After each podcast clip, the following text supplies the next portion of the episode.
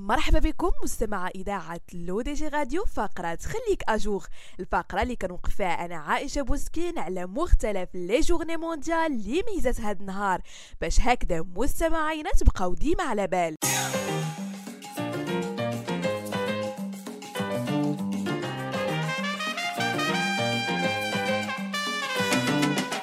يحتفل العالم اليوم 12 غشت باليوم العالمي للشباب وهو بمثابة احتفاء سنوي بدورة شابات وشبان باعتبارهم شركاء أساسيين في التغيير وهو فرصة للوقوف عند مجموعة من الأرقام والإحصائيات لإزكاء الوعي بالتحديات والمشاكل التي تواجه شباب العالم. يعيش في العالم اليوم ما يقارب 1.8 مليار شاب وشابة تتراوح أعمارهم بين 10 و 24 عاما وهو أكبر عدد وصل إليه عدد الشباب في العالم على الإطلاق ولكن يعيش واحد من بين كل عشر شباب في العالم في مناطق النزاع وهناك 24 مليون منهم غير ملحقين بالدراسة وقد أدت حالة عدم الاستقرار السياسي والتحديات التي تشوب سوق العمل ومحدودية المشاركة في الحياة السياسية والمدنية إلى زيادة عزلة الشباب في المجتمعات.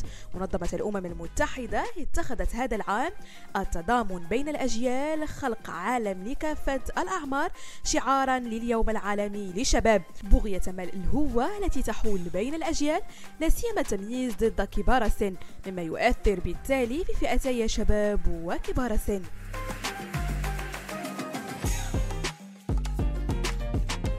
وما تنساوش كذلك مستمعينا télécharger notre application l'ODG Mobile sur Android et iOS.